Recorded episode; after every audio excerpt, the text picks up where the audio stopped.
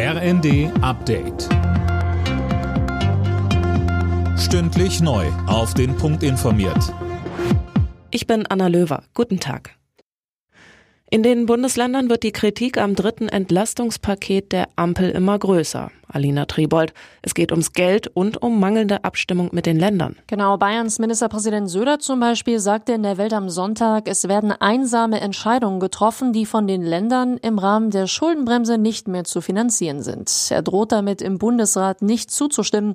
Auch Bremens Bürgermeister Bovenschulte fordert wegen der Kosten für sein Land Nachbesserungen. Kritik kommt auch aus dem Saarland, Sachsen-Anhalt und Baden-Württemberg.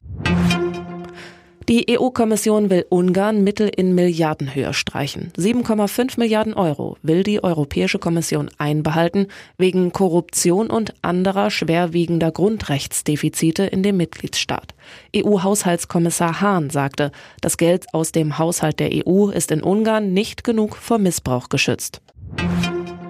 Das ukrainische AKW Saporischja wird wieder aus dem nationalen Netz versorgt. Das teilte die internationale Atomenergiebehörde mit. Das AKW hatte zuletzt keine externe Stromversorgung mehr und war komplett auf seine interne Versorgung angewiesen. Mehr von Conny Poltersdorf. Experten befürchteten daraufhin, dass der Anlage auch der interne Strom ausgeht und sich das Ganze zur Atomkatastrophe zuspitzen könnte.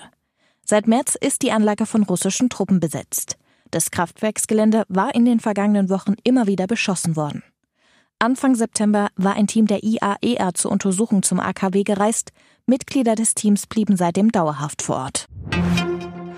Millionen Menschen werden morgen in London auf den Beinen sein. Dort findet die staatliche Trauerfeier für die verstorbene Queen statt. Nach einem Gottesdienst in der Westminster Abbey wird Elisabeth II. auf Schloss Windsor beigesetzt.